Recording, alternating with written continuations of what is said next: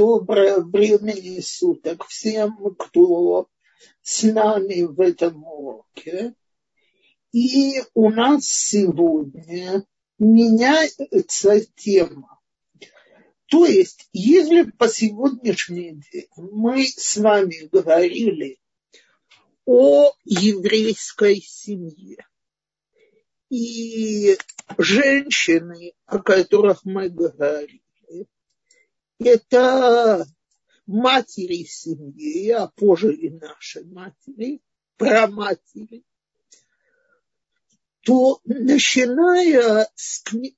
вся книга Брешит – это создание еврейского дома.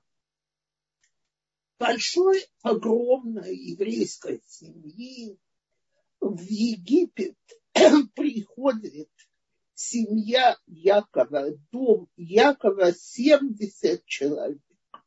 Это большая семья, но я честно должна признаться, что у меня немало соседей, у которых э, дети и внуки, семья будет больше семьи Якова. А вот в книге Шмот мы будем говорить о еврейском народе. И когда этот народ выйдет из египетского изгнания, там одних взрослых мужчин будет 600 тысяч. Так вот, э, собственно говоря, мы мало что знаем о превращении семьи Якова в огромный народ, кроме коротенького указания на это в Тору, но мы сейчас прочтем, что Тора нам об этом говорит. Но с этого момента мы будем с вами говорить не о роли, которую женщина играет в еврейской семье, а роли, которую женщины, многие женщины и отдельные представительницы, о которых мы будем говорить особенно, играют в еврейском, в еврейском народе. И с вашего разрешения мы открываем начало Хумаш Шмот, так, и зачитаем первые псуки.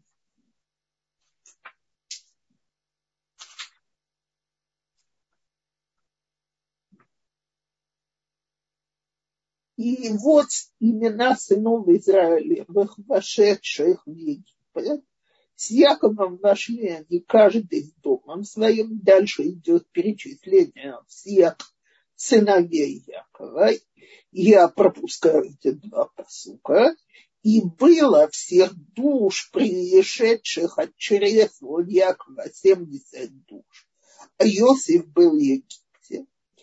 И умер Иосиф, и все братья его, и все поколение на то. А сыновья Израилевы расплодились и размножились, и возросли, и усилились чрезвычайно и наполнилась ими земля. То есть небольшая еврейская семья превращается в целый народ. Как говорят наши мудрецы, э, в Египте каждая женщина рожала шестерых в одну беременность. И этот рост еврейского народа очень не нравится египетскому фараону. И восстал новый царь над Египтом, который не знал Иосифа. Дорогие женщины, как можно было не знать Иосифа? Иосиф был премьер-министром Египта. Иосиф был тот, который спас Египет от голода и которому удалось э, сделать так, чтобы египетское государство расцвело и процветало еще больше.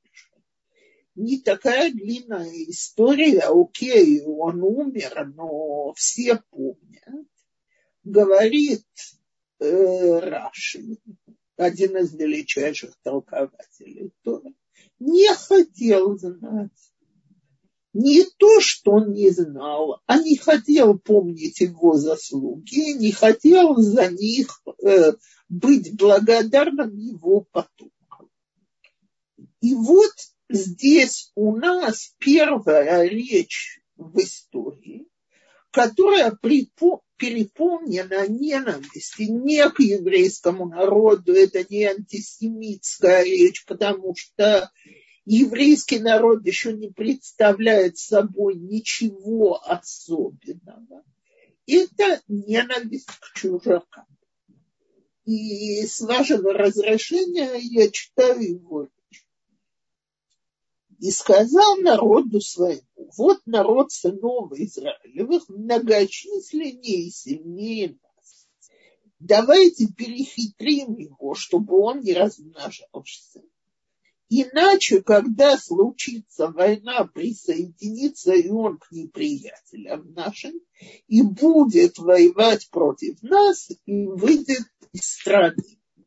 Обратите внимание, они ничего дурного не сделали, но они уже подозреваются, как пятая колонна. А если кому-то из наших молодых слушателей оборот э, неизвестен, то это подразумевается изменники внутри страны. Так вот, э, уже фараон настраивает своих советников, свой народ против потомков Израиля. И какая главная задача? Э, не позволять евреям размножаться так сильно. Как это можно добиться? Первым делом изнурительными каторжными работами будут уставать, будут тяжело трудиться, э, не будет у них время э, растить семьи, посвящать время друг другу, растить семьи. И поставили над ней начальников работ, чтобы изнуряли его тяжкими работами и они построили города запасов для паров, питом и рабств. Но по мере того, как изнуряли их, они размножались и разрастались, так что опасались сынов Израиля. И поработили египтяне сыновей Израиля тяжкой работой и делали их жизнь горькую, трудом тяжелым над глиной, над кирпичами, и всяким трудом в поле, всякую работу, в которой принуждали их жестокостью. Как можно было превратить свободный народ в народ рабов? Внутренней войны же не было.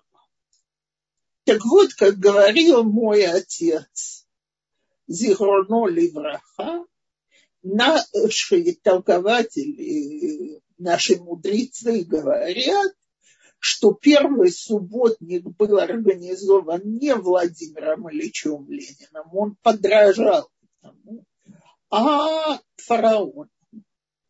То есть всех позвали развивать Египет, украшать его, строить его все вместе вышли на работу, и фараон впереди всех, плечо подставил под бревнышко.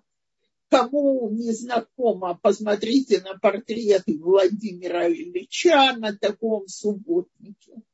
А на следующий день сказали, а вот это то, что вы вчера успели, Сегодня это норма работ. Как норма работ? Мы же вчера добровольно пришли сюда. А, так, все, кто будут восставать, их начинают и протестовать, их начинают бить, их начинают мучить, к ним применяется террор. И говорят наши мудрецы потрясающую вещь. Благодаря женщинам-праведницам вышли евреи из Египта. Причем мне очень хочется что-то подчеркнуть. Э, я знаю, что людям постоянно промывают мозги и внушают, что еврейская религия ограничивает права женщины, что религиозные женщины не пользуются теми же правами, что нерелигиозные. На иврите мне принято говорить «гадарат нашим» ограничения женщин в общественном кругу. Так вот, мне очень хочется что-то подчеркнуть все это идет от полнейшей безграмотности. Потому что человек, который открывает Талмуд, изумляется. Ведь нет конкретных историй в Торе, в письменной Торе, кроме истории повитух Маялдот, на которую, я надеюсь, мы сегодня выйдем, о том, что делают женщины в Египте. Можно же сказать, вышли благодаря героическим мужчинам, которые, трудясь в рабстве, не забыли Всевышнего. Мудрецы говорят, забыли, да еще как. Опустились, живя среди египтян, среди сорока девяти вратов нечистоты и скверны. Кто сохранял традицию? Женщины. Одна из заслуг, которую приводят наши мудрецы, благодаря чему евреи вышли из Египта, они все позабывали там мы знаем, что перед выходом из Египта они все должны пройти обрезание.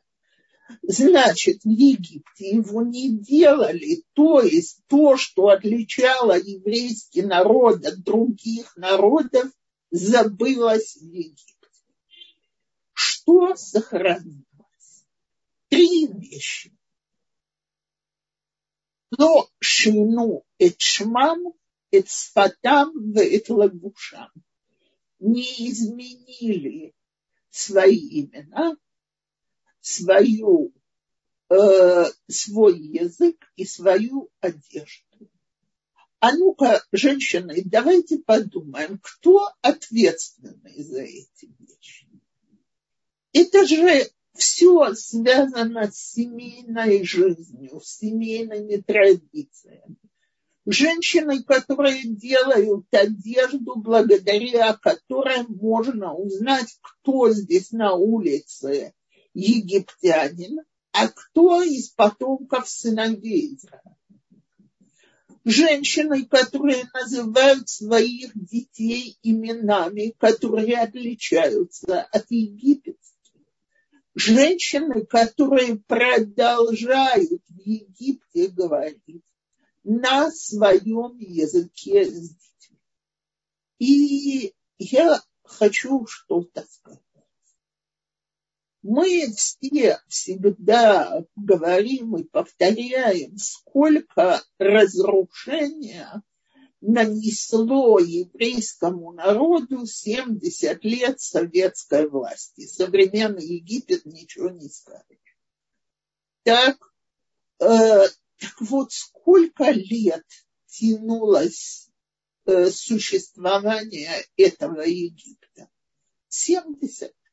Так, а евреи написано, что Всевышний к ним отнесся милосердно и сократил им изгнание с 400 лет, которые должны были быть, на практике было только 210 лет. Женщины, как вам нравится такое только? Это же, считайте, восемь поколений, которые родились и умерли в Египте, вообще никогда не видя ничего, не зная ничего про особые традиции израильского дома. И вот это заслуга женщин, которые продолжают нести эти традиции и сохранять. Более того, это первая заслуга. Вторая заслуга. Они не отчаиваются и продолжают рожать детей. Знаете, я очень много читала после Второй мировой войны и после катастрофы люди говорили, если может быть такой ужас, не надо создавать семьи, не надо рожать детей. Из-за идеологических соображений. Зачем приносить детей э, в такой мир? Так вот, еврейские женщины не отчаиваются и продолжают рожать, и продолжают растить детей с надеждой, что народ Израиля когда-нибудь освободится от своего рабства. И третья их великая заслуга, о которой говорят наши мудрецы, это что в стране разврата они смогли уберечь от разврата своих мужей. Э, когда они уже уйдут в пустыню, и Моше будет собирать пожертвования со всего народа для строительства скинии временного храма, женщины отдадут среди пожертвований мород совод, свои медные зеркала. И Моша не хотел брать зеркала, потому что э, ему это казалось проявлением нескромности, то есть женщина красуется перед зеркалом. Всевышний велит ему взять эти зеркала и построить из них, э, как бы сказать, такой, такое сооружение, в котором Коаним, священники, будут мыть и освещать руки и ноги. Такой умывальник из меди. Почему? Потому что Всевышний дает Моше колоссальный урок. Он ему говорит, любую вещь можно использовать в плохую и хорошую сторону женщины в Египте использовали эти свои зеркала для того, чтобы вдохновлять своих мужей, для того, чтобы мужья не отчаивались, для того, чтобы мужья видели красивых женщин и хотели бы близости только со своими, а не с развратными египтянами. И я приведу еще один мидраж на эту тему. Говорят наши мудрецы, что женщины ходили к Нилу и собирали, ловили там, удили там маленьких рыбок и жарили их своим мужьям. И возникает вопрос, а какая разница, чем они их кормили, жареной рыбой или тушеными овощами? Почему это поддерживается? Но ведь Нил будет тем местом, где топят израильских младенцев. И мы вот-вот перейдем к этой истории.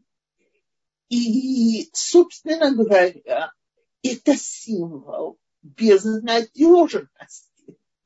это символ того, что вот народ гибнет. Женщины, которые идут ловить рыбок в Ниле и подают еду из Нила своим мужьям, говорят, семьи не распались.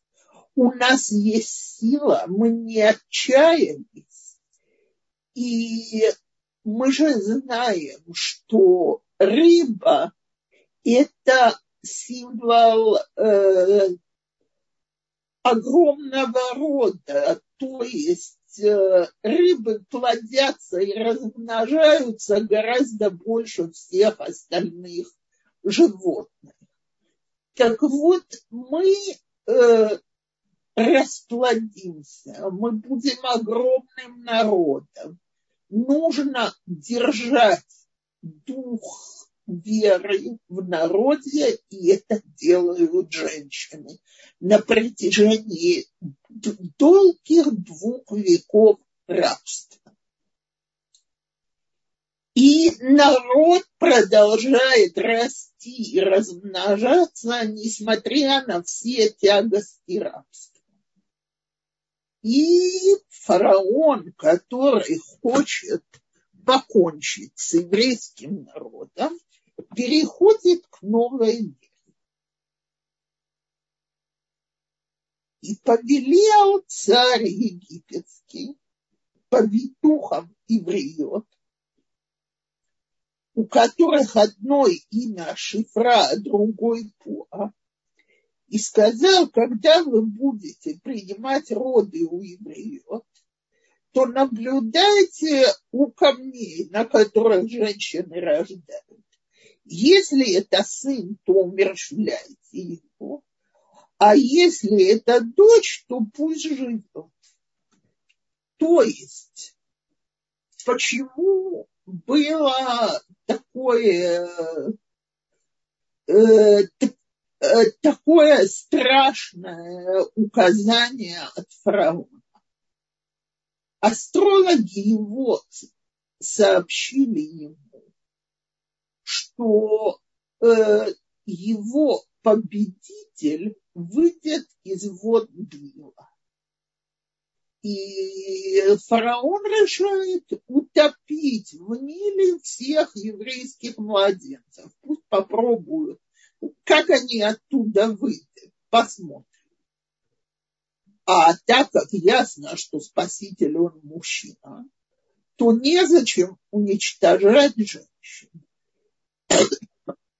А девочек можно будет использовать так, как используют женщин.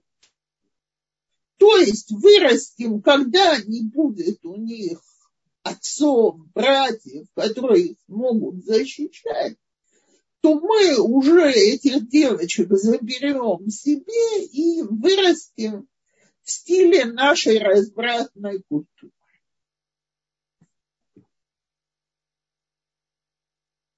Но повитухи боялись Бога и не делали так, как говорил им царь Египет. И оставляли детей в живых.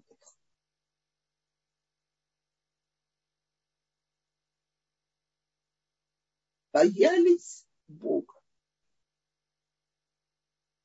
Наверное, правильно было бы перевести, потому что там Вайру Амаялдот это Элакима, трепетали Всевышнего, э, повитухи перед Богом.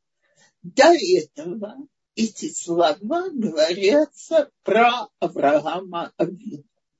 Всевышний говорит ему, я знаю, что ты испытываешь передо мной духовный трепет. Так вот, теперь повитухи испытывают трепет перед Всевышним, и из-за этого сопротивляются фараону, прошу не забывать, который считает себя главным египетским богом. И как они сопротивляются? И вот э, я видела подпольная организация, нет подпольной организации. потому что э, повитухи умны. Они не пытаются переть против Паро силой.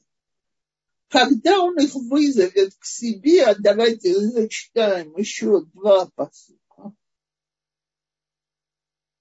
И призвал царь египетский повитух и сказал им, что это вы сделали и оставляли детей в живых?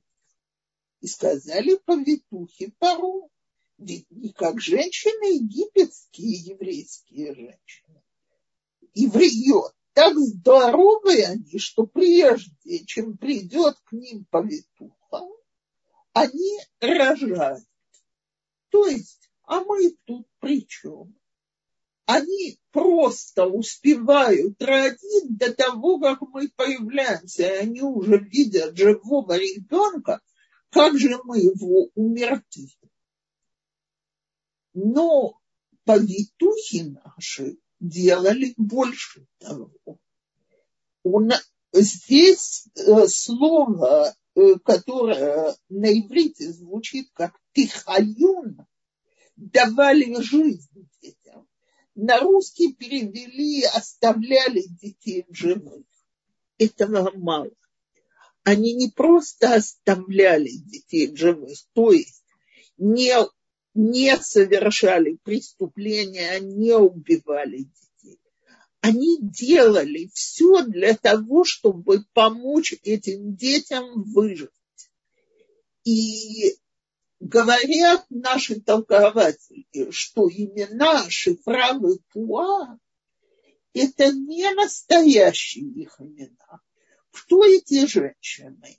Это Йохевед, мать Моше, и Мирьям, его старшая сестра. И э, их называют Шифра и за их действия шифра от слова лешапер – улучшать. То есть она была опытная повитуха и делала все для того, чтобы улучшить состояние младенца. А Пуа была маленькая Мирьям, которая тогда была, по мнению толкователей, всего пять лет. И она э, всю, по А это говорит таким ласковым голосом, э, напевным. Она сидела возле роженец, успокаивала их, пела им что-то. Когда рождался ребенок, говорила к нему и давала ощущение какого-то духовного настроя и тепла. То есть они делают все для того, чтобы сохранить жизнь детей в этом тяжелом поколении, когда непонятно, что выйдет. И когда фараон понимает, что его идея тайных убийств, кому легче всего убить новорожденного – повитухи, которая, когда принимает ребенка, не дай бог, может ему повредить очень легко. Они отпираются и говорят, что у них нет никакой такой возможности, что эти женщины рожают сами. Фараон приходит к следующему жестокому закону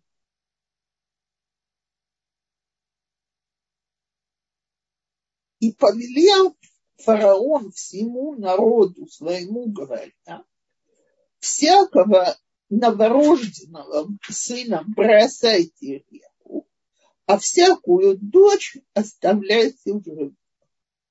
И вот сразу за этим начинается вторая глава. И пришел человек из дома Леви и взял себе в жены дочь Леви.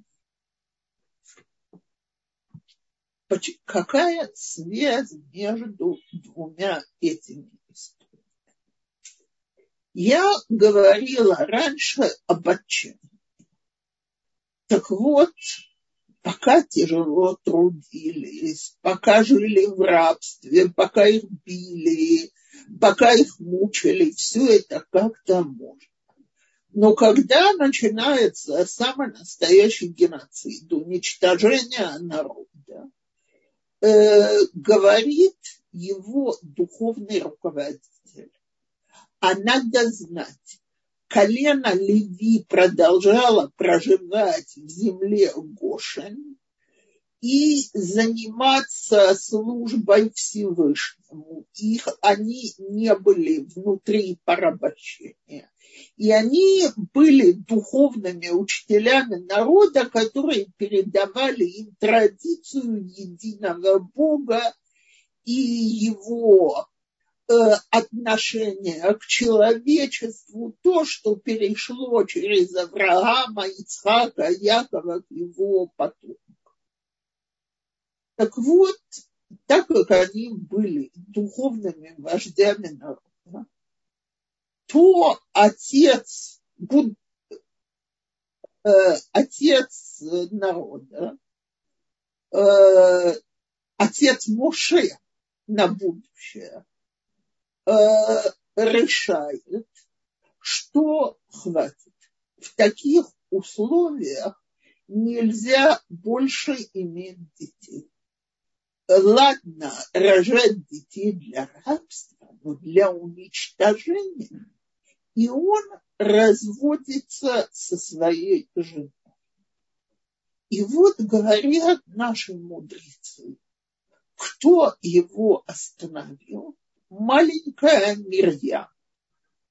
А имя-то какое? Мирьям. От слова Мар-Ям. Горечь море. То есть это, конечно, не море, это река, но река огромная, как море. И это, с этой рекой связана такая жуткая горечь. Э, в ней гибнут дети еврейского народа. И вот эта маленькая девочка, которая э, видит горе народа, которая помогала своей маме спасать младенцев, которая вместе с ней стояла возле фараона и утверждала, при чем тут мы. Она приходит к своему отцу и говорит ему, ты хуже фараона.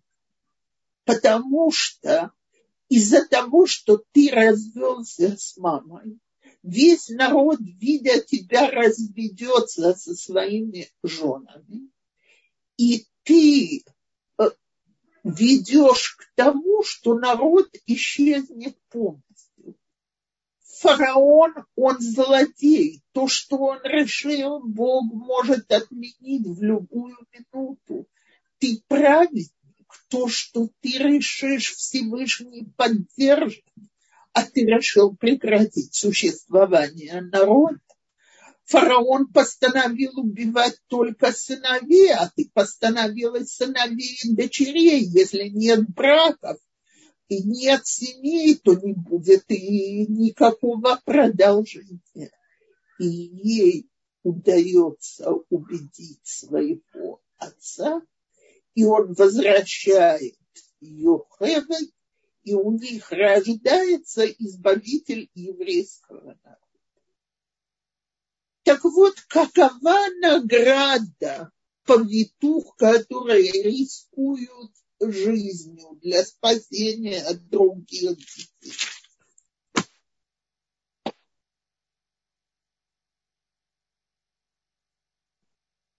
И так как повитухи боялись Бога, я перевожу не так, как. То есть, кто возьмет русский перевод, увидит, там написано, то Бог устроил семейство. А на иврите написано. Э, и сделал Всевышний хорошо, хорошо повитухам, и увеличился народ и усилился очень. И так как трепетали повитухи перед Всевышним, он сделал им дома. Вая слаем баты. То э, не нужно быть толкователем на глубоком духовном уровне для того, чтобы понять, что Всевышний не строит дома, не опускает дворцы сверху. И это не может быть дом э, в его э, буквальном смысле. И поэтому наши толкователи говорят, это дома первосвященников и левитов, потомков Хевет, и дома царствия, потому что Мирьям в будущем станет женой Калеба, сына Ифуне, одним из крупнейших вождей еврейского народа из колена Иуды, от которого и произойдет царский род Давида. Так вот, и э, духовное руководство народа, и его физические руководители, то есть цари, те, которые руководят повседневной жизнью народа, произойдут от Маялдот.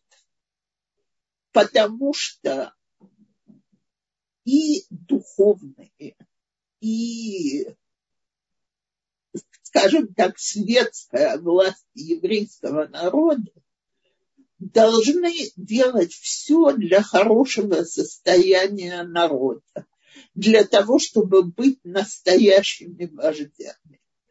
Так вот, их генетика – это вот э, Шифра, Вепуа, Юхевед и Мирьям, которые готовы были погибнуть от рук фараона, а риск был очень велик, что он не поверит и убьет, но не готовы были в мире идолопоклонства, рабства, распутства и так далее переступить приказ Всевышнего и отнять человеческие жизни. Мало того, что они их пассивно не отнимали, они делали все для того, чтобы дать им эти духовные силы. И эти женщины, они два образца женщин в Египте.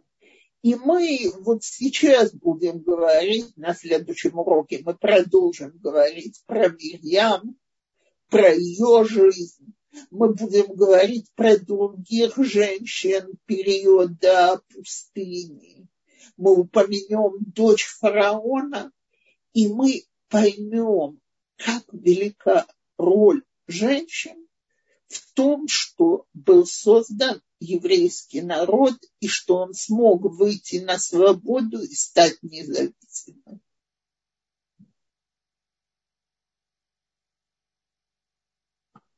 Мы можем перейти к вопросам и так далее.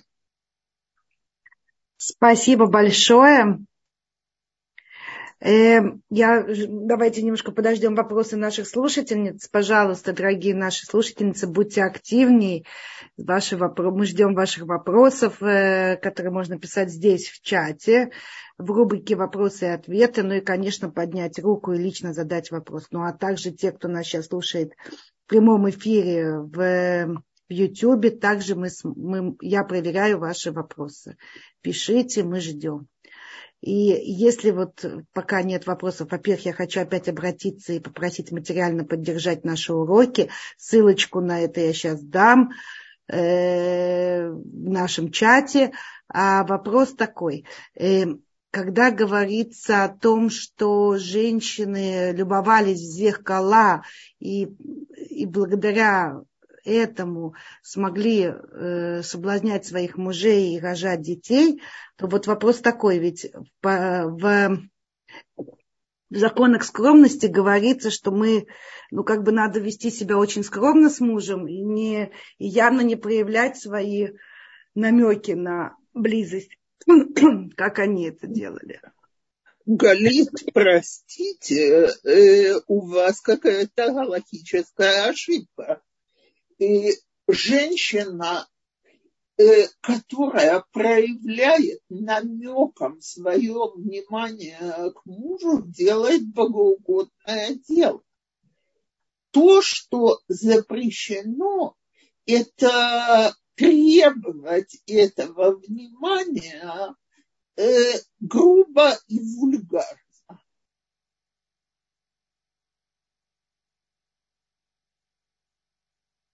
Э, понятно, спасибо.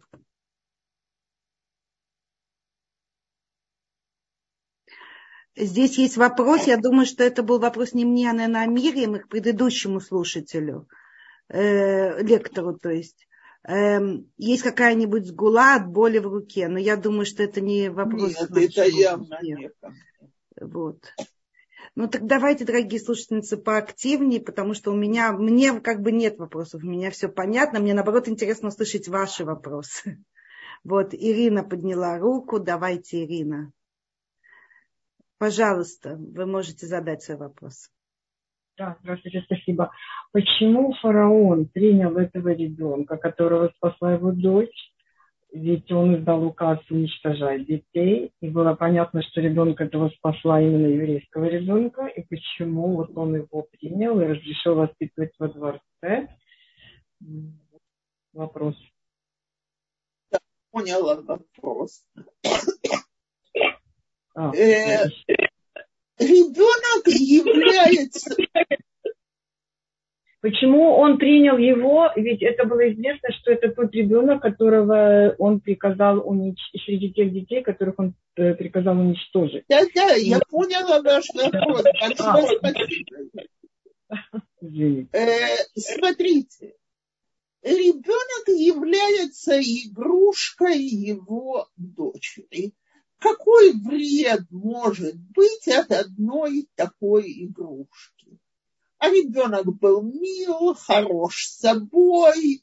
Э, сказано про него, что когда он родился, дом был освещен особым светом. Э, я хочу сказать, что и, э, если у кого-то возникает сомнение, что такая ситуация может быть, сохранились описания, как те же самые нацистские офицеры, которые могли расстрелять сотни людей, вдруг любовались каким-нибудь хорошим еврейским ребенком, брали его на руки, давали конфетки и так далее.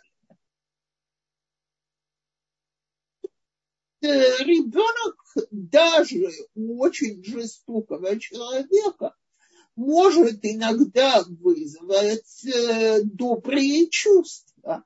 И дальше идет знаменитый мидраж на тему, как э, э, Моше стал кос, косноязычным.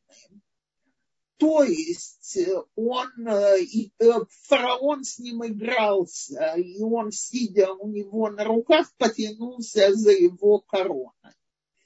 И, значит, э, э, корона, э, когда он ее попытался снять, фараон возмутился и велел немедленно убить ребенка. Но вмешалась батя и сказала фараону, что смотри, папа, у тебя там такие красивые камушки на короне, драгоценные ну, ребенку понравился блеск, давай проведем испытание. Или, э, значит, он э, действительно хочет э, отнять у тебя корону, или ему просто блеск понравился. И выставили накаленные угли, которые, как известно, светятся очень красиво и э, драгоценные камни на другом подносе.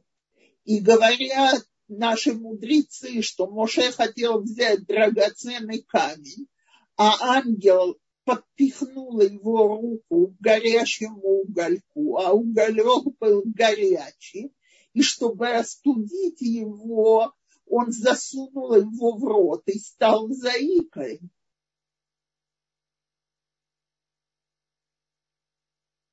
Одни нервы, короче. Спасибо. Спасибо.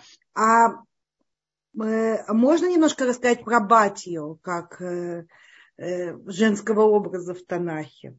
Мне нужно очень серьезно подготовиться. Я не хочу, угу.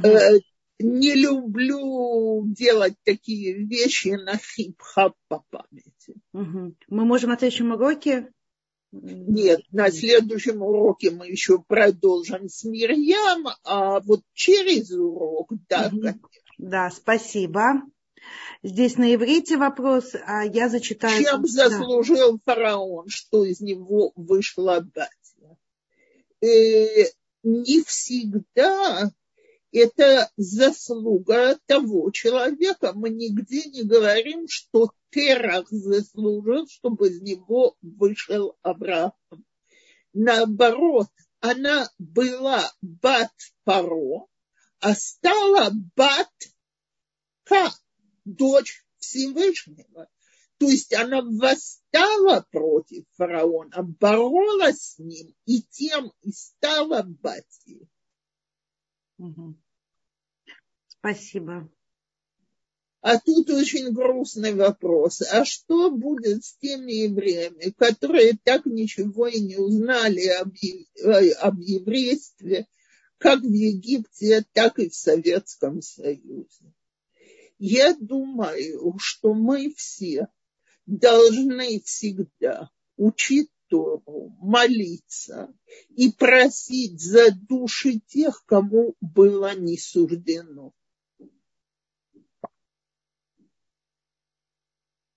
И мы знаем, что в этом мире мы можем помочь душам умерших подняться. Так вот, это наша задача. Нашим поведением помочь этим душам не остаться потерянными.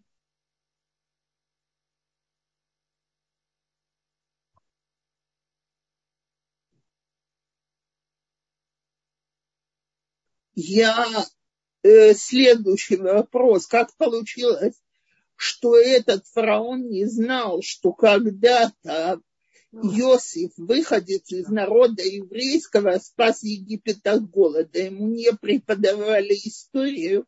Извините, но, по-моему, вы опоздали на начало урока. Мы сказали, что все наши толкователи... Э, секунду.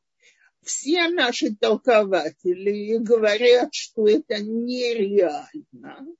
И Э, большинство считает, что он просто с черной неблагодарностью отвернулся потомков э, Иосифа, то есть от еврейского народа.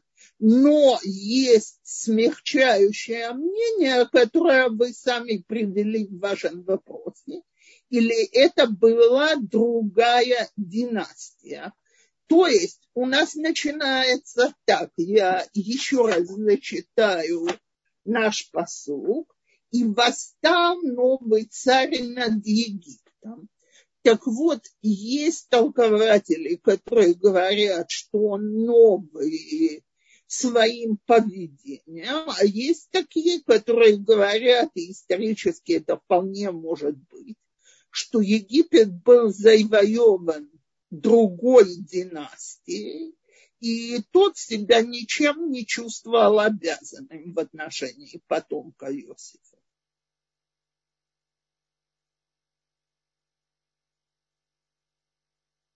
Э, скажите, Шифра и Туа – это были вторые имена Мирьям и Йохевель? Или это как бы эпитеты для них, и их так никто не называл? Э, я скажу так, в династических списках эти имена не приводятся, И поэтому можно считать, что это как бы, как вы здесь говорите, эпитеты, то есть это имена, которыми описываются их деяния. Спасибо. У нас есть поднятая рука. Э, Лариса. О, э, я только секунду уже э, не буду мешать Раисе задать вопрос, но кто-то послал историческую справку. Большое спасибо. Египет в это время был завоеван гиксосами, что позволяет принять второе мнение толкователей. Спасибо. Раиса, простите, я жду вашего вопроса.